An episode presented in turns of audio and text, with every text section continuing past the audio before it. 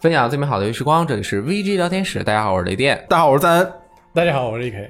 今天是一周新闻评论室。所以我们的好朋友，好朋友还行，是好朋友，怎么感觉疏远了？为什么说赞恩是好朋友，感觉像是在疏远他？很尊敬我。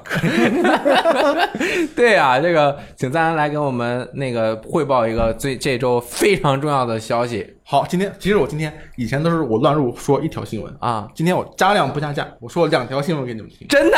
真的？怎么样？真的远超我的预期啊！好朋友啊，你预期管理太好了，对不对？哎，好朋友。第一条新闻啊是什么呢？是关于游戏直播和游戏视频的。底特律成为人类，他的游戏总监，也就是这个 Quantic Dream 的这个老大。哎呦，我喜欢。嗯，他对这个 YouTube 直播啊，包括游戏直播和游戏视频，发表了一个肯定的看法。肯定的看法，哎，肯定的看法。他说了什么呢？他说什么呢？他说以前啊，这个他们觉得 YouTube 的出现曾经给他们公司带来过麻烦，嗯，但是现在呢，到了底特律成为人类推出的时候，情况不一样了，因为开发团队把完整的剧情分支路线展示给了玩家，哦，能让玩家知道做出什么选择后会错过什么，哦，哎，所以看游戏视频或者直播的观众呢会想，我想让主播这样做或者那样做。但是办不到啊，他不听我的。对啊，你不能指挥他。对，就像你们不能指挥我一样。所以呢，他就不能如愿。那想看什么可能就看不到，于是反而就激起了他购买游戏的欲望。这叫什么？错失恐惧症。没错，错失恐惧症。哎，说的很对。Sorry 啊。所以这个大卫凯西就说呢，就突然之间啊，他们他们就是指这个视频直播平台，就成了我们的朋友，帮助我们推广游戏。哦，他这个角度很刁钻呀！哎，他这个逻辑呢，其实很简单啊，就是说，你作为一个云游戏玩家，你作为一个呃游戏视频的观众，你不能决定游戏视频播放的什么路线，所以你可能看不到自己想看的路线，所以你就会想买想买游戏。归根结底，是因为你没有自主权，你看不到自己想看到的选择。有道理。好，第二条新闻啊，第二条，国内视频网站哔哩哔哩正在大力推广互动视频服务。确保每一个玩家都可以看到他们想看到的选择，这个就很快啊啊！打脸来的太快，猝不及防。对，好像 Netflix 它新的这个叫什么班德佩斯特以及贝爷的《荒野求生》都有一个类似的这种点选的功能，都是互动视频了。互动视频以后就是大势所趋。对，所以如果大卫大卫凯奇这位同志呢，想依靠这个逻辑啊，认为。这个 YouTube 啊会成为他们游戏销量的这个助推器，那么显然这个很快它就会落空，非常非常快啊！以后这个游戏玩家会会可很可以很轻松的在一个视频网站上看到所有想看到的选择啊啊！那但是它有一定的延迟，可能要延迟三五天，因为游戏刚发售的时候他看的是直播，那就不互动。嗯，没有错，但是这是另外一个问题啊。我们大卫大卫说的是说说说的是这个这个 YouTube 有没有得选的问题。哎，至于你什么时候能选是另外一个问题。OK，其实这个问题啊是长久以来游戏界的一个迷思，就是游戏视频和游戏直播，像我们也在做游戏视频，也做游戏直播，究竟对游戏销量是有好的影响还是有不好的影响？今天我决定把这个问题啊翻过来倒过去给大家说一下。哦，首先我们正着推啊，正正正向正向推理，正向推理。哎，先做这个定性分析。啊，就是说这个视频存在了，对不对？有没有人因为这个视频存在，我们就说这个底特律啊，以底特律为例，有没有人因为这个视频存在而不买游戏？有啊，对不对？会会会不会有？有啊，你有你你们你们见过吗？这样的人？有有有有见过见过谁？呃，不不，因为很多不能透露姓名的呃观众朋友，我认为在那个 WeGame 的。这个活动上面啊，Brian 亲自来到了现场，嗯，那么多人买牵手的，嗯，那个握手和拍照的合影合影券，嗯，那里面肯定有只看了视频没买的。我不是说只看视频没买啊，是我说的是，本来如果这个世界没有直播，他们会买游戏，但是现在有了直播，他们没有买游戏的人，而不是看了视频没有买游戏。我绕一下啊，这是两个完全不同的概念。你说答案是什么？还是有？你你认识吗？你你见过吗？你说答案是什么？是没有？当然是有啊啊 有！你看是不是？你先跟不上我了？我现在是不是 不知道我在说什么？有有啊？有还是没有？有有啊有。这个那我们三个达成了共识啊！对对对。但是我觉得我要挑战你啊！OK，有肯定是有的。对，但是这样的人，我说实话我没有见过。但是凭这个这个呃基本的推理，应该有还是有的。对对比如说六对对对，六十美元啊，太贵了，我不如我去看个直播啊，反正体验也差不多。有没有这样的人？我觉得应该是有的。这是这是第一条啊。第二条，有没有人因为这个有了这个直播而买了买了这个游戏？肯定也有啊，本来不会买，但是后来就买了。有肯定也有这个我就认识，我认识这么这么一个人，但是姓名不能透露啊。啊，就是你们知道这个游戏是出圈的嘛？前前段时间就是在这个电影圈啊，就是电影粉丝圈啊也很有名啊然后他们就组了这个很多群啊，粉丝群，底特律成人的粉丝群。这个群里面就有一个姑娘啊，她平时没有不玩游戏，也没有 PS 四，不玩主机游戏，就是因为怕别人说她白嫖，还买了张这个游戏。就要证明自己真实粉丝哎的身份。对这张游戏，这张特定的游戏，如果没有视频或者直播，它就永远卖不出去。有道理。哎，就是也是有，嗯，所以这就是定性问题，就是说好的印象是有的，坏的印象也是有的，哎，但是孰强孰弱，这个需要定量定量，你太厉害了啊。对不对？不然你就不知道到底是什么影响，对不对？是的是的好，我们开始定量分析。好好，这个我是做不到的，这个很显然啊，这个做不到太，多了，这个这个这个这个需要研究啊，对这个需要研究，。呃我们没有调查，我们没有访谈，我们没有数据的分析，我们什么都没有。对，所以这就是正向推理。正推的结果是什么呢？就是我们推不出来啊，就是等于 白说了。然后下下一个我们再来，然后我们再来逆向推理。哦，逆向推理逆。向推理，嗯逆向推理看的是什么？就厂商的反应。如果如果说真的对厂商有不好的影响，他们会不会集体的禁止或者限制或者阻碍或者重新换一个方式对直播进行要求？对不对？他们不是傻子呀。虽他们做然我们出了一小部分，办不到定量分析，但是他们肯定是有办法进行市场调查，对对对，对不对嗯？这个确实。现在是一个什么情况呢？你比如说，其实你有很多办法，你就你完全禁止是可以的，对吧？你有这个权利，这是你的这个材料素材，你完全可以禁止，就不许播，嗯不许播，都不都不能播，都不能播。你也可以说呢，这个你可以播，但是我们拿一部分钱，嗯我们三七开啊，嗯你主播拿七成，我拿三成，这个也很合理啊。那我主播赔了钱，你是不是往回补点我？你怎么能赔钱 我电这电费吗？我做我做了视频，我我有成本，我我喝了五罐可乐 啊，这这也有可能啊。但是总的来说，你可以交权利金，啊啊对不对对对对，嗯，你可以这样做吧？可以，有没有有没有人做过？有有，啊？是谁？好多什么任天堂，它就有一些游戏就不让在 YouTube 上，想不让谁上就不让谁播。没有错，任天堂就做过。嗯，但是任天堂也是最有资格做的，就是别人可能没有这么这么大的权利去做这个事情。但是还另外一个但是啊，任天堂现在还在做吗？偶尔很少。他现在已经不做了，嗯他已经完全放宽松了这个协议的要求，基本上你只要是 YouTube 的和 YouTube 进行签约的人，你就可以随便播了。嗯，为什么连任天堂都就改弦易辙都做不到这个事情？为什么呢？为什么呢？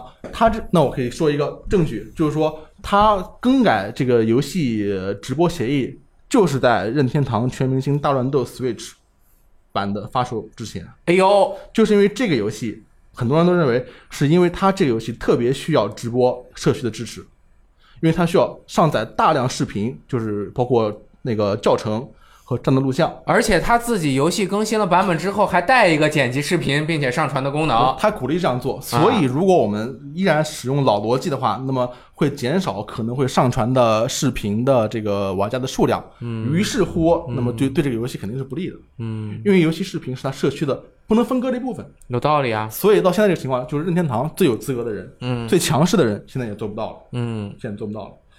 呃，再举个例子，嗯比如说这个底特律啊，他老总大卫凯西，他这个收集到了所有的无限宝石，他拿了这个无限手套，好不好？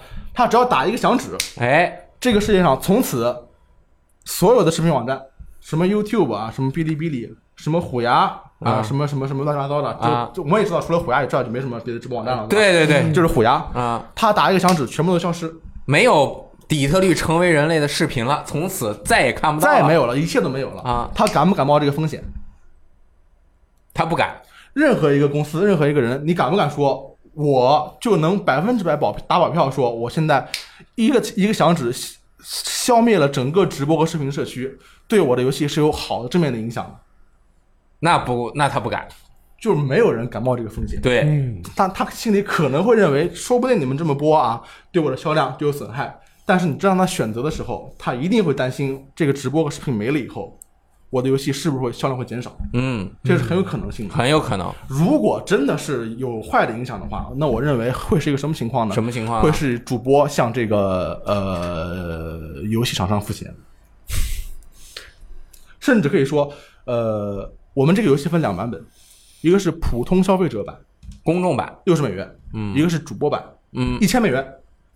嗯但是买回去以后你可以随便播，嗯因为我卖给你，我是卖给你的生产力工具，嗯你一定是需要这个的，对不对？你还能赚钱，所以这个价格就可以就可以提。为什么像 Adobe 这么软件这么贵，对不对？除了成本之外，就是因为它是可以赚钱的软件。对，连《这王国之心》里面都有 Adobe 的水印，但是现实是什么情况呢？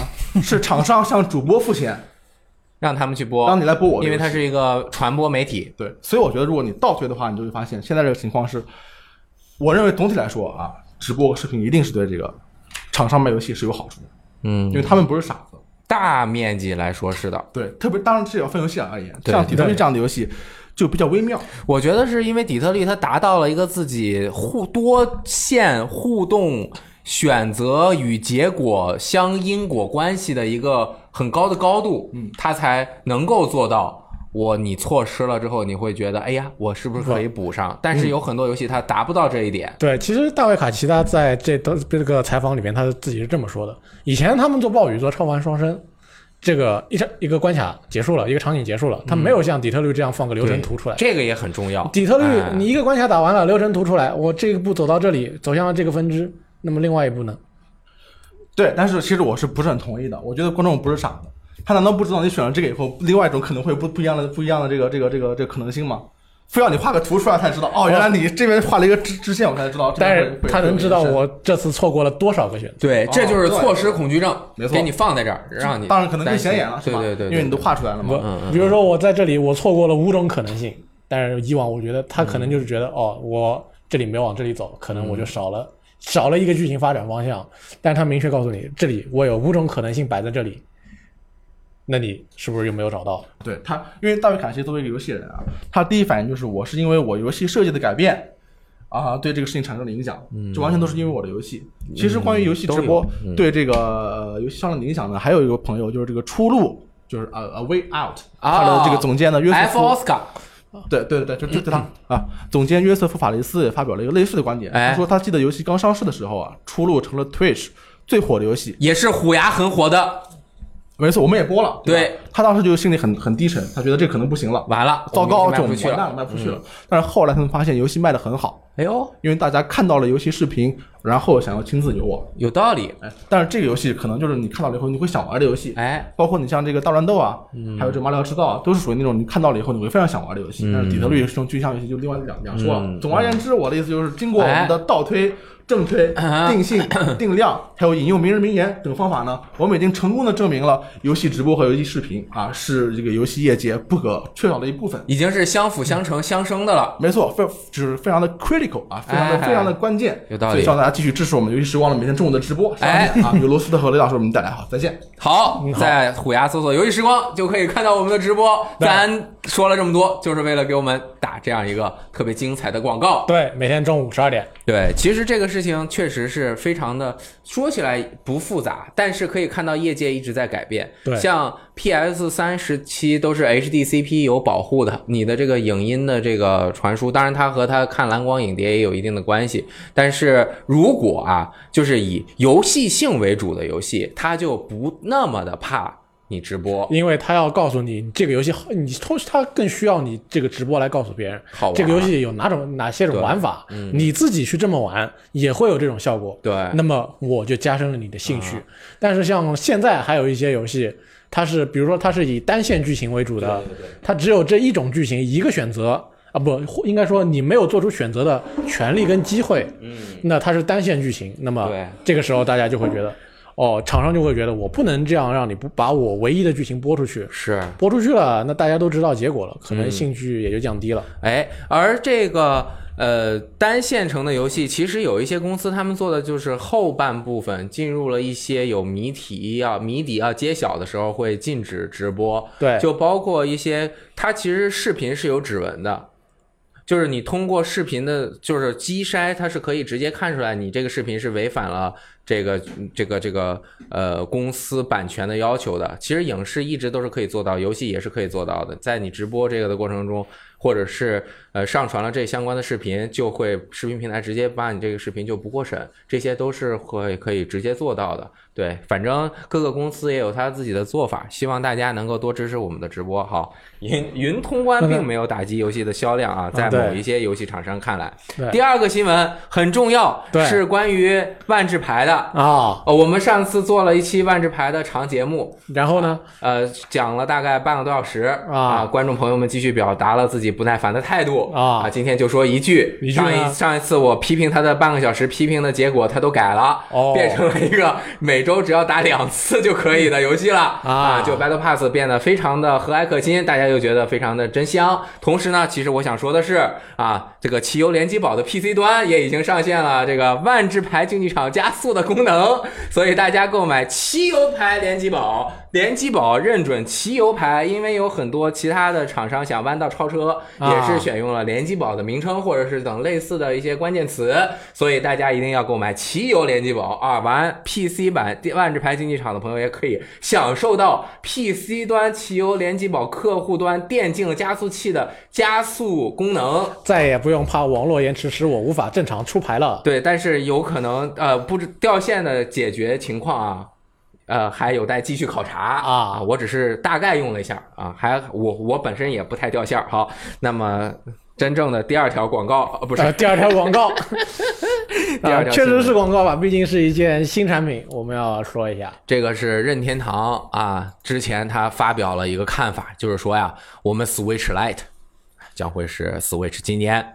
唯一的新机型对，啊。这个是 Bowser 在接受采访的时候，这个大概透露的。当时我听你们的电台节目中啊，六爷就对此表示了怀疑，嗯，他说他这并不是他的原话，是转述的啊。那么果然啊，就有一个呃，紧接着这个在七月十七号。任天堂的官方以及港任也相继的发出了消息，就是在八月一日推出新版的 Switch 将会有一个新的变化。对，然后仅仅隔了六天，我们就得到了第二条新闻。这个变化详细说一下啊，就是它在外观和你实际打开游戏机、游玩等等观看过程都没有什么变化，但是唯一的变化就是它的续航能力变长了。那续航能力是怎么变长的呢？我们仔细看了一下，它的电池的容量仍旧和原本的 Switch 是一样的，是四三幺零毫安，但是新版的 Switch。就是普通 Switch 啊，不是啊 Switch Lite 啊，它的续航时间从原有的两点五到六点五小时，提升到了四点五到九小时，也就是提升了二到二点五小时这么长的时间对，这下大家可以玩得更久了。啊。举个简单的例子，就是原版你的 Switch 玩《塞尔达传说：旷野之息》只能玩三小时左右，对，那么你要是玩新版里面玩，就可以玩到五个小时。根据不同的游戏，也会有不同的这个反应效果。呃，经过这样的计算呢，其实我们通过一些其他的对比，可以得到这个结果是怎么来的。就是新的这个便携的 Switch Lite，它的这个电池是三千五百七十毫安，缩小了。它是可以用三到七小时。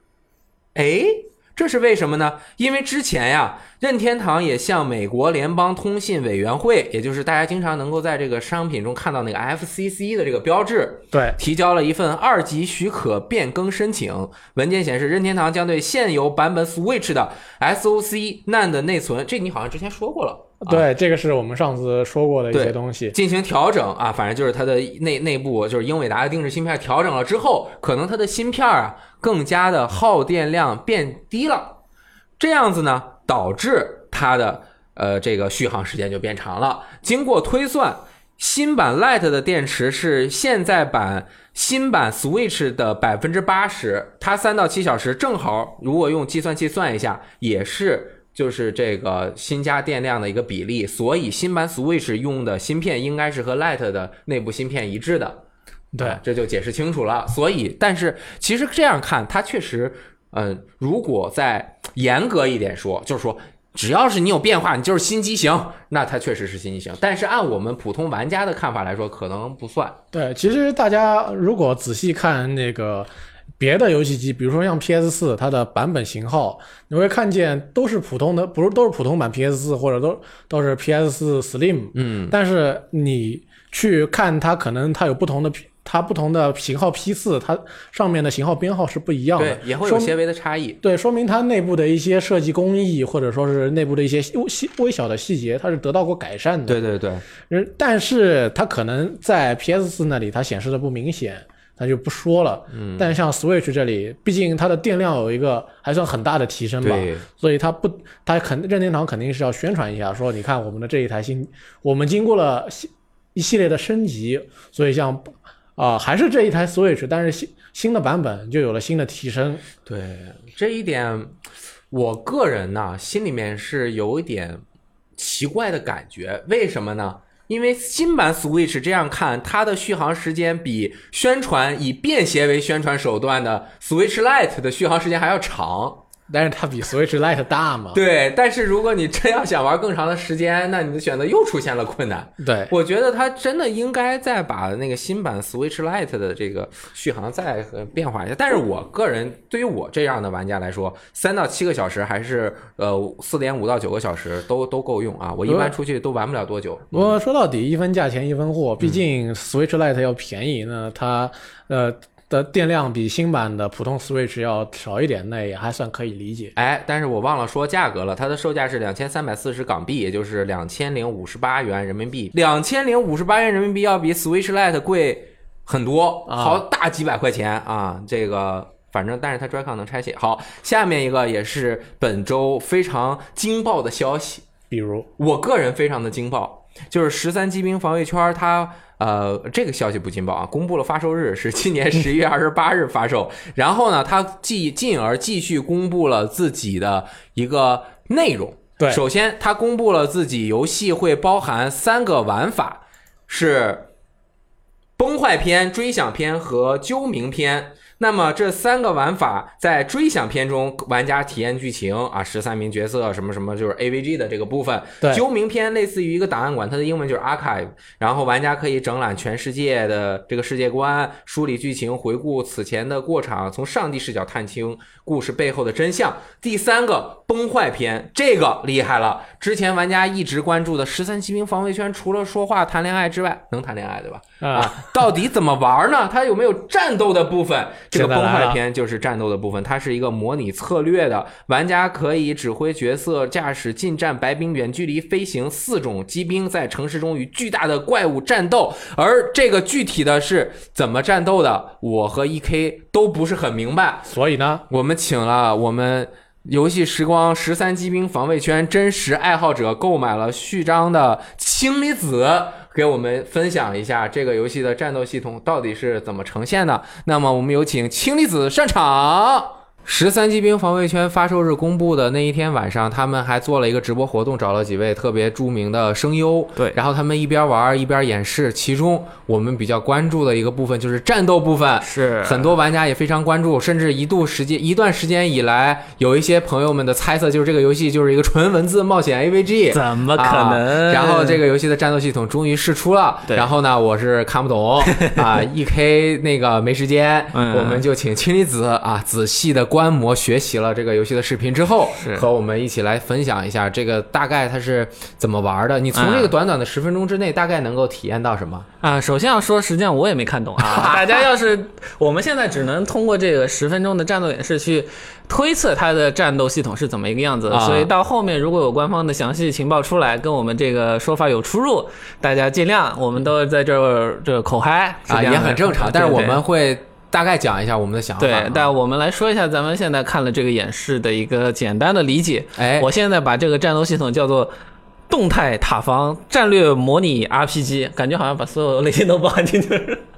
我我我捋一下啊，嗯动态战略塔防，这不就是 RTS 吗？啊、那即时战略游戏就是塔防，还有 RPG 的元素，对它吧？的节奏像 RPG，但是我们实际看到的这个画面呢，我觉得实际上它的逻辑比较像卡房，呃，哦。比较像塔防。就是战旗对对。加即时战略的塔防。对对，有这种感觉，因为呃我们先来看这个画面，呃，啊。我们呃要这样我这样说吧啊，就是看听电台的朋友可能看不到这个画面，大家可以到游戏时光的 APP 上面去看一下这个视频。那那 A 时光 APP 在哪里下载呢？各种地方都能够下载。如果你现在还没有下载，就请你关闭我们的电台节目，别听了 啊，还是听的啊，听的。然后这个画面整体它是一个俯视的，所有的东西就像呃电脑虚拟机做出来的一样，对它感觉像一个虚拟战争，但是其实它是应该，我觉得啊，可能是真实发生的。然后它就做了一个这种抽象化，然后每那个楼都挺小的，在整个地图上面。我们就像一个像一个卫星视角一样俯瞰一个呃城市。每个这个城市，我们代表一个战役关卡，它派出的是只有四台机兵，这是游戏里面那个就是机甲。那机兵的话有四种类型哦，比如说包括有近战型的、远程激光的、一条线那种 A O E 的，也有是大范围呃大范围打击的那种，用导弹漫天、哦漫天飞鱼那种打下来的。那不同的机兵可能就是要面对不同的敌人的分布。哎，呃，在这张这张俯瞰的地图上，玩家是可以自由的把这个机兵放到任何的位置，你可以把它挪过去。哦，明白了，这个摆放机兵的位置的这个玩法，实际上有点像塔防。嗯，那机兵有自己的攻击范围，有自己的移动范围。嗯那有些机兵可能就你可以移得老远，然后去攻击特定的目标；有些机兵可能你就只能让它在你要，比如说一个关卡，你要是防御某个重要的地标，那你要只能在周围把它放在那儿，然后等待敌人过来的时候，你用自己的 A O E 技能来去消灭敌人。明白。那嗯，你这个机兵放置防御这个环节，我们就刚才所谓的动态塔防，因为它嗯。在地图上没有我们一般塔防里面，就是说你有固定的格子去放那个炮台，对这边是随便让你放的，而且因为它整个地图的那些主要的干道是以一些蓝色的线条标示出来的，对。应该是可以放在主要的干道上，那肯定不能放在楼上，啊我放在就这一下楼上就嗯。就摧毁城市了啊！那这里刚才雷电老师说那个干道这个东西啊，啊。我呃我要稍微纠正一下啊。刚才我们提到那个不同的机兵，它的嗯移动范围、它机动力是有差别的。哦但是如果你放的位置附近有干道，哦你的机兵就可以。在这个干道上高速移动，就等于说上了高速路一样，你可哦以移动到比较远的地方。所以我理解错了，你可以放在楼上，把楼踩塌了。对，这没关系，这是一个 没纯关系，这是一个纯虚拟的那个画面，你嗯踩到楼上没关系，而且世界快毁灭了，毁掉一两一两栋楼是没有关系。人民应该已经撤离了，嗯，对对对对，那这样。这个咱们说它战旗也好，那个炮台也好，那它的战略性就是说你要放在什么位置，你要知道敌兵的一个动向，这个可能到时候可能会有那种一个关卡，你一开始放的不对，你得重新来。你说要在某个地方就准备好等着敌兵增援或者来，你要在这等着。嗯，那也要看好附近有没有这样的高速的干道，能让你更机动的去应对战场的变化，这是它的一个策略的部分。嗯，那到 RPG 的部分，就是说四个机兵，呃，它的行动回合，它是有一种回合概念的，就是哦说先轮到 A，再轮到 B，再轮到 C，再轮到 D，然后。下一回合可能就是敌兵开始往你这儿包围，它开始有一个动作了，它可能有些地方开始汇合，有些地方开始分散给你包抄。这个整个地图上面这种小红点儿啊，对对对四面八方的对那个呃到处飞过来了。对对啊，对对，这个节奏上实际上呃不像那种 RTS 一样，就是你要就是注重你的那 APM，你要实时的啪啪啪啪啪就实时的去操作。实际上它是一个回合制，给你每一个角色行动的时候给你一个思考的缓冲的时间的。OK，所以说你可以把那个角色来回挪，你说啊挪到这个位置，哎打的人多一点，挪到那个位置打能打到关键节奏，你可以在这个角色下指令的那一回合的时候，你可以四处的去试，嗯，这是一个比较偏 RPG 的节奏，嗯，那每个机兵我们看到实际上它有多种的，嗯，那个行动方式，它哎有一套的技能，啊。呃。呃，代入感还挺强的，是那套技能六连发，你在咱们选择那个技能的时候，旁边会有个小窗口，哎，然后会给你演示这套技能在实际的机兵释放的时候，它是啊胸口伸出一个管大炮那样啊，嗯然后放一个超粗的激光，那个是整套动画是给你放出来的。声优的 Sky Sky，对对，呃，然后当然机兵还可以做一些防御的操作，或者啊一个自己修补回复的操作。我但是真正战斗起来的时候，我们其实很难看清机兵的这个机体的一些细节，因为我们拉的视角比较远，对。只有在一些选定的时候，右边会有一个大的这种是。机兵的机关样子，还有拿起来好像可以看到一个很小的，是、嗯。这个，我觉得是现在演示给我们看到的一个比较遗憾的地方，就是说你在这一张呃卫星图或者也好，什么俯瞰图也好，你在上面是看不到自己的机体的，只有你在给自己的机体下指令的时候，你才能在那个界面上看到自己的机体形象，以及它具体战斗的时候是一个机体怎么变形、怎么发射武器这么一个动画。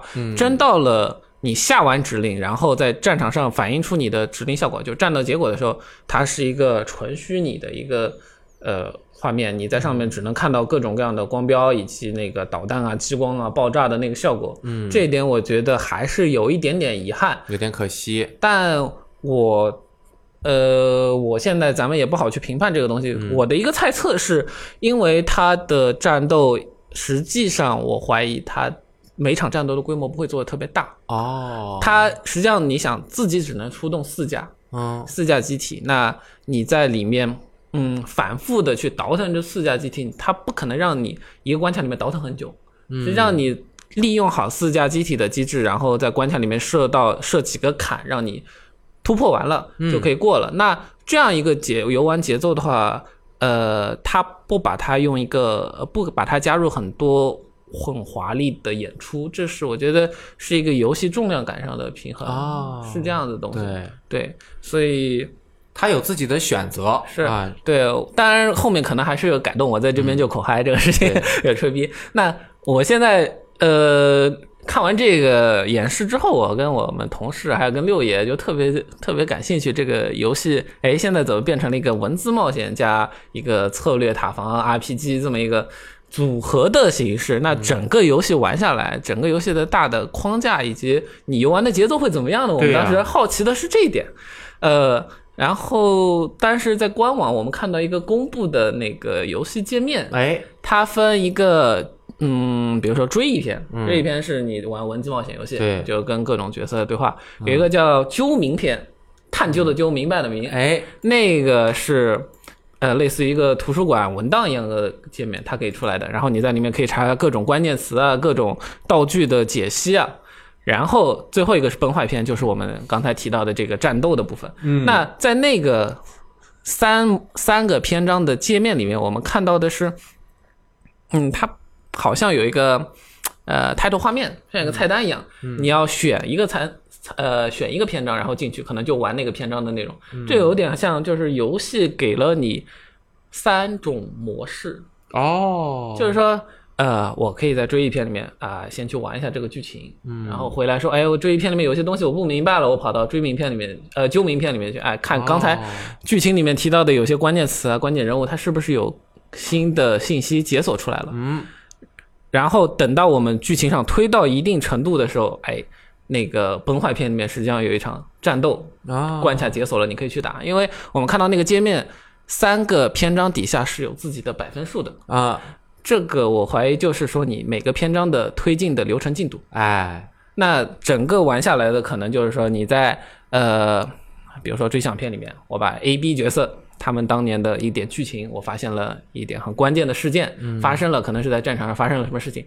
那旁边的崩坏片，你退出来，退到这个画面一看，崩坏片，哎，解锁新解锁新战斗了，我要进去打一下。哎，有没有可能是这样？我就怀疑，就是虽然这样听起来有点碎片，对就是让人有的时候可能觉得我太跳了，来回的不够连接感，但是。本来它我们在玩序章的时候就感觉到它并不是那么强烈连接感的是那种感觉，它时间呀也会来回跳，是，所以我觉得这还蛮大胆的。是对它的这种不同的玩法，以及呃怎么能够把它们结合在一起，是可能会是一个很强的创新，而且是不可复制的。对，啊因为非常有趣。对，因为嗯他的这次非常大胆也好，或者冒险也好，或者说他特别有野心也好，他设置了十三个角色，而且在我们试玩版里面看到，你每一个阶段他会给你直接抛出三到四个甚至五个角色，嗯，你这个时候可以去挑，比如说我先看呃这个小姐姐的剧情，或者我要看看旁边那个大哥的剧情，呃，哦这个哎看。这个其实很有点像那个前面他们做的那个游戏，也是有很多个角色。呃，那个、那个、那个龙之皇啊，不对不对不对不对，奥丁领域，奥丁领域，奥丁领域对吧？嘛对它也是各个角色打，然后然后还有一些交叉时是的，间线啊，是的，是的，是对的，对，就是奥丁领域，你也是五个角色，你可以自己去体验，但是五个角色它是的故事是一个穿插的过程那这次给你十三个角色，它本来就让你呃，是一个穿插的剧情，而且在你玩家自主选择的时候，你也是可以先看某个，再看某个的。那整个的体验就会变成一个不是线性而是网状的体验了。这个想法有点大胆，是吧？他难怪做了那么多年是吧 对对很厉害。对，反正未来有更多的情报，我们再一起分享。这游戏应该是有中文的，对吧？中文，因为对试玩版就已经有中文了，太好了，弄得我都有点想完了。是吧？啊这个故事我觉得讲得好，雷电老师肯定喜欢。呃，好，哎，特别厉害，就是一会儿古代，一会儿未来，一会儿上天，一会儿入地的。对对对感谢青离子给我们带来的报报报报告啊，对，啊，我们研究报告 回来喽。哎呀，青离子说的真好，真好。啊，对，好，然后我们现在说一下这个《赛博朋克2077》的新情报啊。对，他最近这个新情报确实很多啊，进入了宣传阶段。这个他们负责 UI 的叫做 Elvin 刘表示，这个比起设计机制，CDPR 更希望玩家专注于故事本身，也以能临能也以能令有玩家。也以能够让所有的玩家获得良好体验为目标进行开发，所以在 UI 方面有很多设置。然后他提出了，比如视野滑块，就是 Field of View，就是你这个视野距离可以进行调节，以适应不同玩家的需求。这个我觉得是他应该有的 对，啊。这个应是应该的。其实呃，我还从他的这个了解里呃那个采访里面看到，他说如果你想有更深入的体验，还可以关掉 UI 啊等等的去进行这个硬核的游玩儿。反正嗯，他这个就是给大家尽量让大家放一点心吧，因为其实呃 F O V 并不是所有主机版主视角游戏的标配。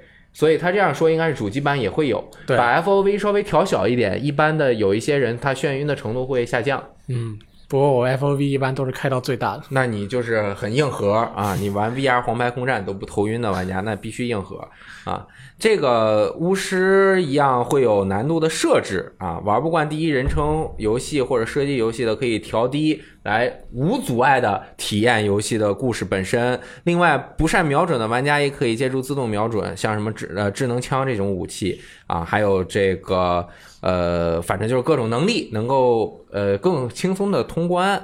对，反正不会让你通不了关的嘛。下面这个厉害了，他除了基努里维斯之外，还邀请了一位影星，啊希望他能够加入呃二零七七，是他们说他们的单方面的愿望、啊。对他们想要邀请一位非常大牌的人物，就是奥斯卡蝉联最佳女主角，不知道多少届，就是反正是梅姨梅丽尔·斯特里普不知道能不能成功。啊，就是我觉得啊，困难。对，啊，就是人档期也比较忙啊。最近梅里尔·斯蒂普上了一部那个电视剧是什么呢？《小大谎言》，哦就是他和妮可基德曼以及呃，好像是《老友记》里的一个那个女主角，我忘了叫什么了。还有这个梅里尔·斯特里普三大明星啊演的这个第二季啊，喜欢的朋友可以看一下啊。同时，哇，消息太多了，怎么每个每个星期都有？下次我们把它的这个频度降到每个月，给它总结一次啊。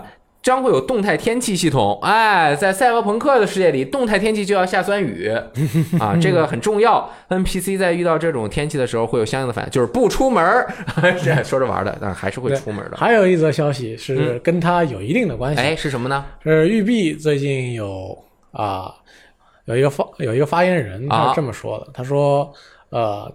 赛博朋克2077跟看门狗军团，他们不是在一个月发售，啊也不是在一个季度发售，也不是在一个财年发售。那对于他们来说是个好消息。哎，但是好像就差一个月对，但是这一个月就是财年之差。哦。他这个想法还行吧，啊，就跟世嘉上一次说我们就给了我们个面子一样啊。啊，对，嗯这个也算是夸赞一下这个比较厉害的一款游戏，虽然还没有开始卖，大家大家都对它很期待。嗯，没事儿，你们看门狗是第三人称的 啊。下面这个挺有意思的啊，很期待。下面呢，又到了，既然上半年已经过完了，是吧？那么这个时候可能就会来一些榜单，比如说上半年哪些游戏卖得好，啊、那么这个时候呢，我们就根据各大统计机构呢，也得到了一些榜单，呃，是分别是上半年的美国畅销榜跟日本畅销榜。美国这个 Top Ten 的榜单呢，是根据销售额来排的。哎，我先给大家念一下，但是念完了之后呢，会有一些额外的注解对注释，告诉大家有一些情况需要特别注意。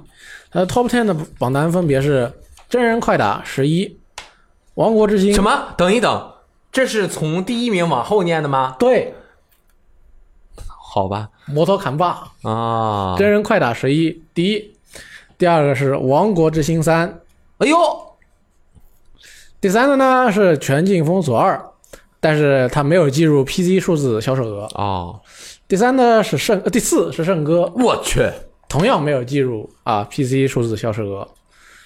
坑了不少啊！啊。第五是《生化危机二》重置版。哎呦，这个十八加，哎，真人快打也十八加呀，对啊，真人快打，我感觉远比《生化危机要》重置版要血腥恐怖吧。这是美国地区啊。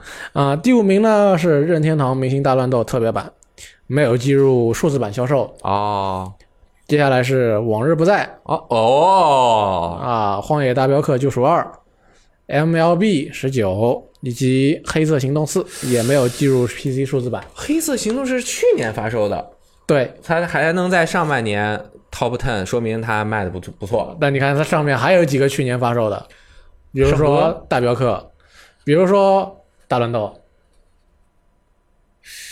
这个真人快打在欧美确实是有很高的人气，对，应该是欧美最流行的格斗游戏了吧？嗯我也不是很确定，嗯但是它确实在美国，特别是美国非常的受欢迎。好，然后这里面我除了 L M L B 没有玩过，其他都玩过，玩的最少的是《黑色行动四》。对，确实我们至少我们两个玩 COD 玩的都不多。嗯哦现在我第一名没有玩过，真人快打十一没有玩过。我们直接没有玩过了，真人快打没有玩过。好，MLB 是属于棒球，而且还是美国职业棒球大联盟，啊这个对于我们国内的玩家来说，接触的可能不是那么多。OK，我们日本榜单从第十名开始往上念，怎么样？好，啊。但是日本榜单呢，要提前跟大家说一下，啊，我们只计算实体版的销量。好的。那么我们从后往前开始算啊，啊。第十名是《色彩喷射团二》（Splatoon），，OK，二十二点四万份，第九名呢是《只狼》，影视二度，卖了二十六万份。而且这是 PS 四版，对。嗯啊，他还把每个版本的机种给我们都啊，当然。在日本估计 Xbox 版可能是 PC 版也卖不出去零点，五万份对 PC 版在日本更卖不出去了。，sorry。啊，零点五万份啊。第八名呢是《超级马里奥聚会》，，OK。二十八点四万份。嗯，第七名是 Switch 版的《我的世界》OK 三十点五万份。嗯。第六名呢还是一款 Switch 的游戏啊，《宝可梦 Let's Go》，，OK，三十一点二万份。第五名呢是《马里奥赛车八豪华版这 NS 图榜啊，》，三十一点八万分啊，确实榜单上大部分是 Switch 游戏。接下来到了第四名，《生化危机二重置版》PS 四版卖了三十九点三万分。嗯第三名呢，接下来终于到了前三了，《新超级马里奥兄弟 U 豪华版》。哎，这个卖的也不错哎，六十四万份，我还买了一个呢，你看，从第四到第三，一下子跃升了那么多。跃升了二十多万。对，第二名是任天堂明星大乱斗特别版，七十七点九万份。哦，那这个整总销量应该有几百万了。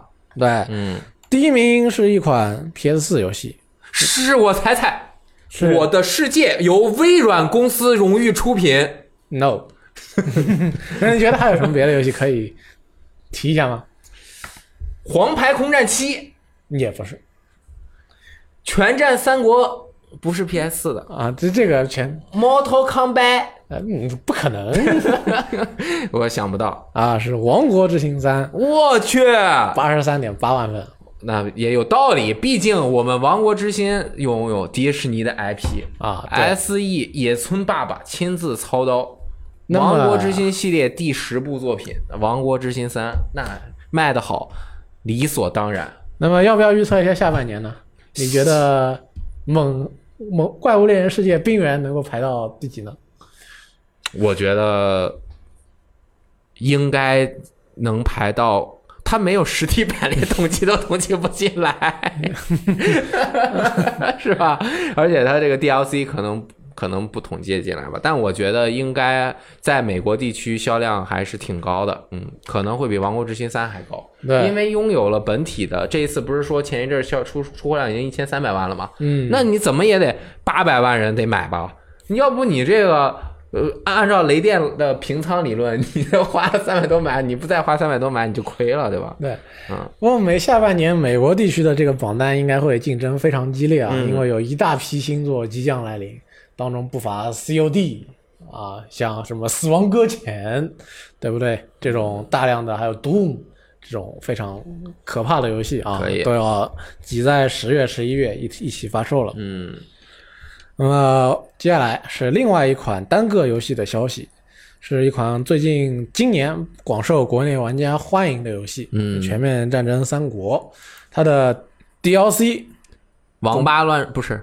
啊公布了八王乱进，啊，是八王之乱啊，呃，就是八个司马家的王子哦呦，决定为了权力啊进行厮杀，嗯，那么这款 DLC 呢，预计将会在八月八号上线发售，哦呦，预购价格是三十六块钱人民币还行，啊，不贵，就是三十六块钱人民币就买到了一个全新的剧本跟全新的势力。嗯然后它的背景设定在三国时代开始一百年之后，嗯将提供一系列进士藩王以供游玩。八王拥有各自的独特的战役机制以及各自的游玩风格啊，每个人都不一样。这个在它的 Steam 页面上面都有介绍，大家都可以看到这八名呃王子哦，他们都有。应该说，八个藩王都有什么样的技能、什么样的特殊兵种啊，以及他们都拥有什么样的势力特性，大家可以提前想好啊，我想要玩什么。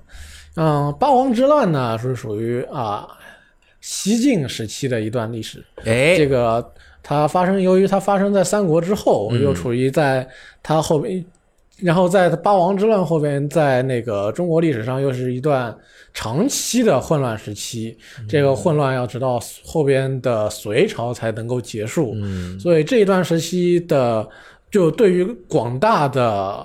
呃，民众来说是一个知名度比较低的时期，嗯大家对于里边发生了什么事情，并不像之前的三国跟之后的隋唐那么了解。对对对，所以这也是这个游戏的 DLC，也是为我们提供了一次啊对它进行了解的机会。嗯那么像《全面战争三国》，按照现现在的数据来说，是《全面战争》系列当中表现最好的一款游戏了。错，对，那么考虑到之前的亲儿子《全面战争罗马二》哎，出了好多个五六七个 DLC 剧本，都是要付费的，都是要付费的，嗯当中有什么有斯巴达啊，有继业者战争，有等等等等的剧情的 DLC，提供了你的新的剧情啊、一一个新的剧本让你去游玩。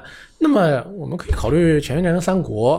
也有可能会出一款，出很多的新的剧情 DLC，或者像以前的《全面战争》的那个《幕府将军二》一样，可能出一个新的资料片，比如说一下子把时代拉得很远都有可能。嗯既然这款游戏已经成取到了成功了，那么继续往下多拓展一些内容给广大的玩家来感受，嗯，那也是很好的。因为国国内玩家等可能还等着你越做越多呢。对，这个游戏现在看底子应该是非常不错，是吧？对那你觉得有没有可能三国做完了再做一些其他的中国历史的这个游戏？肯定是可能的。对，如果就全面战争三国来说，它可能这一次它的三国做完，呃三国的 DLC 做完以后，可能隔个一两部新作，它又会再做一部，可可能不止一一两部，也可能是两三部。对啊，但是他肯定之后还会再做一个新的，要我做我就做大秦。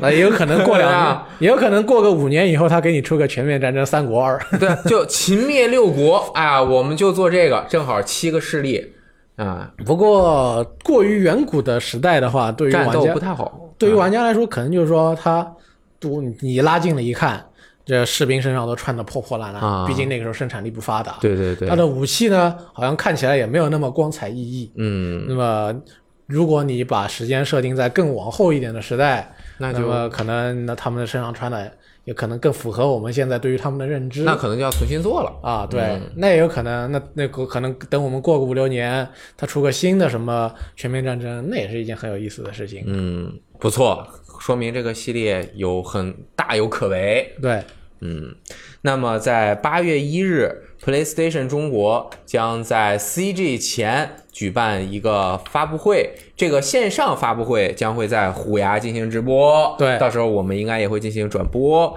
具体的时间是在八月一日下午的五点三十分。八月一日，就我没记错的话，应该是个星期四。嗯啊，下午五点三十，大家可以在下班之前摸鱼观看一下 这个发布会，对会公布最新游戏的信息和 ChinaJoy 的第一手活动信息。如果想去 ChinaJoy 现场的朋友，一定要关注一下这个直播，到时候你可以知道在现场能够玩到哪些。然后他在这个官方的页面上面放出了七张游戏的截图，这些截图啊透露了一些可能会在这个发布会上面呈现出来的游戏，有一些看起来我们似曾相识，然后有一些看起来稍显陌生。具体的会有哪些消息，大家到时候可以看。就我所知，值得一看啊，啊，值得讨论。对具体的就是不在这里多说，到时候我们随着直播一起观看对。啊。大家可能还记得之前两年的 TGS 的，呃不 TGS 是 CJ 的发布会上，索尼公布了不少有意思的东西。嗯，今年也可以顺道顺带的期待一下。对可能有可能你有些东西比你想象中的还要多，当然我不知道内情，我是嗯我瞎猜的。啊，然后呢，有一个是呃评论杀手四八一说，索尼不参加 E 三，竟然来参加 CJ，这个有点，这个有道理啊。不过，顺势今天有一条新闻是啊沃尔玛游戏的编辑，啊他这么说：说索尼会参加科隆游戏展，也会参加 TGS。啊，那么就是说，索尼可能今年下半年还藏着点东西要给我们看看。是之前好像是说他今年就都不参加了，连那个 PSX 都没有了，不是说是吧？啊、这个可能是一个说法。不当时之前只是说没有 PSX 那个是去年说没有 PSX，今年有没有好像还没有说法。啊，然后今年是肯定是就说了一三不参加，然后后边这个呃，他我总感觉他不可能缺席一整年的所有各大游戏展会吧，嗯所以科隆游戏展跟 TGS，我觉得还是有点看头的。对。然后今天的还有倒数第二个新闻，这个新闻我觉得就是呃叫什么呢？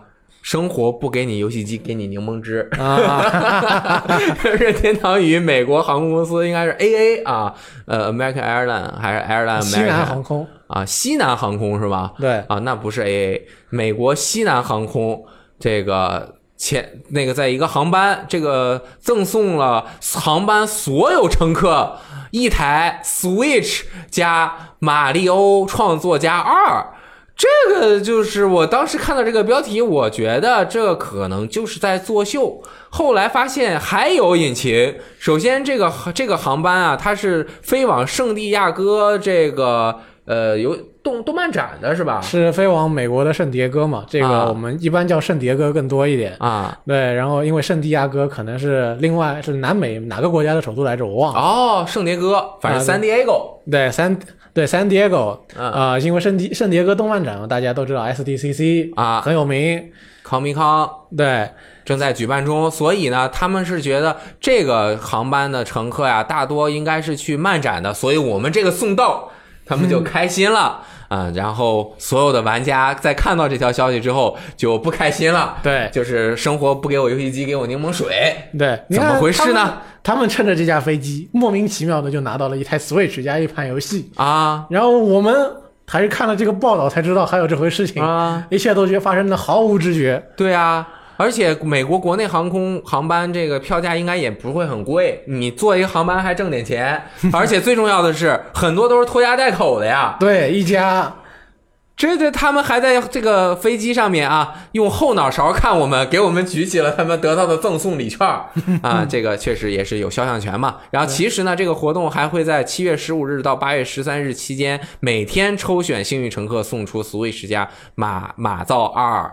然后，嗯，这个我觉得现在再去碰运气，可能已经来不及了。对因为这个运气其实，在第一波发送完之后，其实就跟抽奖一样。你看人家是送一飞机，现在后边就是一架飞机送一个人，不是一天就送一个人，还不是一架飞机呢。嗯，你可能这个就茫茫大海就不一定轮得到你，刻意刻意去啊撞这个运气，估计根本撞不到。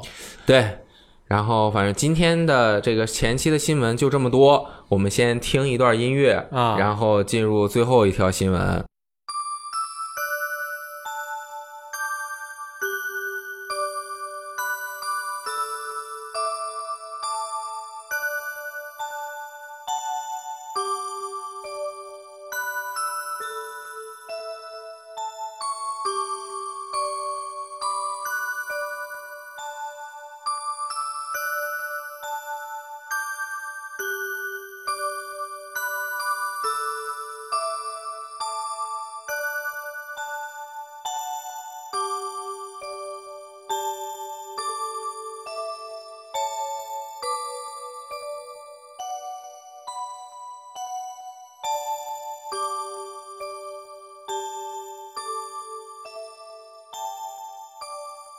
那个听完了音乐，然后其实主要是这个新闻啊，我们必须要从最后说，嗯，因为我们不能把整一期节目的这个情绪啊，就是特别的低落，因为毕竟我们的节目是日常的一个节目，还是要跟大家呃把这个新闻的日常工作做完。但是最后这条新闻也是这个星期啊，所有或者是这么长时间以来，所有这个 A C G 动漫爱好者这个比较嗯、伤心的一个事情，也可以对跟大家讲一下啊。呃，这按理说呢，我们每次都是跟大家讲一些可以聊的，嗯啊，可以可能是比较开心的，也有可能是一些比较严肃的东西，但是我们很少有机会去跟大家讲一个非常让人悲伤的事情。嗯嗯那么在这个本周的周四，大家也都知道了啊。那么日本京都的京都动画，他们这个第一工作室发生了一起火灾，而且是一起纵火事件。那么截止到现在呢，已经造成了三十三人死亡，十人重伤，六人中度受伤，二十三二十人轻伤。他的这一间工作室，整个建筑物都已经焚毁了，造成了大量的在除了人员伤亡之外呢，还造成了大量的经济损失。嗯在今后将会公布的一些动画呀、剧场版啊，就电影，都可能受到了影响。嗯所以这一件事情呢，就对于广大的你，不管他是不管你是京都动画他们的作品的爱好者，还是普通的 A C G 爱好者，还就是说是一个呃，怎么说呢，是一个对此稍微有所了解的人，都感觉到或者就是普通的社会人士对于这样的纵火案，肯定也是非常的痛心疾首。对，你要想这像他们为人们在创作着啊治愈人们心灵，或者说带给你快乐的一动画作品，但是他们兢兢业业的工作，而且动画师、动画制作人员他们拿到的工资其实是很低的，嗯啊，他们生活也很不容易，然后突然就被人纵火袭击了，造成了一个非常让大家难以接受的结果，也是一件让我们非常啊悲伤的事情。对，那么现在啊呃犯罪嫌疑人呢是当天就已经被啊、怎么说不不能说逮呃不能说逮捕，至少说是控制住了。现在他也被烧伤了，现在在医院救治。嗯那么现在在呃二月在七月十九号呢，就是周五的时候呢，也有了事件也有了进一步的发展。嗯啊、京都动画的社长呢，他是出来为呃为广大的媒体呢解答了一下他们的情况，就是说现在各种呃现在已经对他们造成了很大的经济很多的经济损失，呃，也造成了很多人员的伤亡。目前暂时还不会公布伤伤亡那个死亡人员的名单，所以对于我们来说，可能还有一些呃非常挂念的一些制作人员，到底他们到底怎么样了啊？我们也还不知道怎么回事怎么回事，可能这你肯定必然会对动画业界造成一个非常大的损失。对，影响太大了。因为我个人动漫看的不多，对这个日本京都动画在呃粉丝群里面有个昵称叫做金阿妮，对，金阿妮就是通过他的就是他的啊、日文的这个缩写，京都 anime 啊、它是 Kyoto Animation 嘛，啊、那所以就是金啊 Q 阿尼。嗯，然后我自己看了一下，因为我发现我还看过他们有一些动漫的，因为《凉宫春日》我以前也看过，因为像我对它都能够辐射到，对，这个京京都动画，他们虽然不是一个产量非常高的动画公司，但是都十几年、二十十几年来，就是他们自己开始做 TV 动画，大概是二十世二十一世纪初吧，就十几年下来，他很他有很多那个知名度很高的作品，嗯。一直流传下来，可能你不一定真的是他们这一家公司的粉丝，但是你或多或少会受到他们作品的影响。你像我不用去查资料，我都能跟你说出很多，比如说像当时 Key 社的一些动画的改编，像 Clannad、Ear 哦之类的，然后后边还有凉宫春日、轻音少女，到这几年有紫罗兰永恒花园啊，吹响吧上上低音号，这些都是非常正就是很多呃观众耳熟能详的作品，都是由他们制作出来的，获得了很很很这怎么说很大的反响吧。又出了这么一件事情，就是说他确实，他本他首先他本身是就是一件非常恶劣的事情，因为他已经他的死亡人数是我们很少能够见到这样的这样多人数的蓄意嗯，呃蓄意的事件，它就是说已经是非让人非常痛心了。是，然后由于又由于他的作品辐射到了全世界那么多的动画爱好者这里，导致了全世界都感觉这样一场袭击，感觉大家都非常的痛心，很对，很不忍。是，就是他们这一帮兢兢业业在工作，然后我看了很多评论啊，我个人不是很懂，就是说是，呃，待遇也不好，基本上用爱发电为主，就是特别努力的去做，然后一把火就，哎呀，很可惜，就是世事无常，真的让我们。觉得无言以对这样的事情，嗯、对这个性质非常的恶劣，纵火犯这种就是罪大恶极之一，因为这种火是特别无情的，它一下就是你会伤及到特别特别多的人，这种哎没呃很很可惜，哎，这个也无法挽回什么，反正就希望逝者安息，生者呃健康。对对，对于这种事件，我们确实是非常一种有一种非常强的无力感，因为它就这样发生在全世界人们的面前。从我早上就在到公司的路上，出现了京，就是说京都动画这个起火的这个事件，就是有浓烟发生，发生到后边我们当那一天一点一点的看着事件的进展，又看见死亡人数一点一点的往上上升的时候，那个时候确实内心很痛苦，又很无能为力，就感觉特自己特别想为他们做点什么，但又做不到。嗯，这种情况，所以说啊、蓄意的这种谋杀或者说是恐怖袭击，这种确实是对于人类来说是特别不应，我们不应该允许它发生的一种事情。对，嗯，这个纵火犯真的是罪大恶极。那但是现在事情已经是这样了，那么我们只能说希望，呃，京呃京都动画能够挺过来，对所有在事件当中受到伤害的人和他们的家人能够挺过来。嗯也许这一些受了伤的画动画制作者们以后还会回到这个行业来，或许他们会萌生退役，但是我希望就是说啊、他们这一场案这场事件不会影响后续的动画人对此的热情。对对对，然后现在啊、有可能已经有一些公司说是要宣布要为他们做一些支援。嗯那么我也希望说是我们大家可能有如果有什么力所能及能做到的事情的话，我们也可以尽我们自己所能，能够稍微或多或少能够帮助他，能能够帮助到京都动画，能帮一点是一点吧。嗯，好，那这一期的一周新闻评论节目也就到此结束了，希望大家能够健康的生活。对，啊，所以以这一条新闻作为结局的话，那么我们收尾确实是一一件比较困难的事情。对，但是大家既然这件事情已经发生了，我们也无力去改变，那么大家还是要过好自己的生活。对，所以说，现在终于又到了周末的两天的休息。嗯那么，如果大家能够嗯把自己的生活过好，那是最好的。嗯，我想回去看看《凉宫春日》了。嗯，我们下周再见，下周再见。拜拜。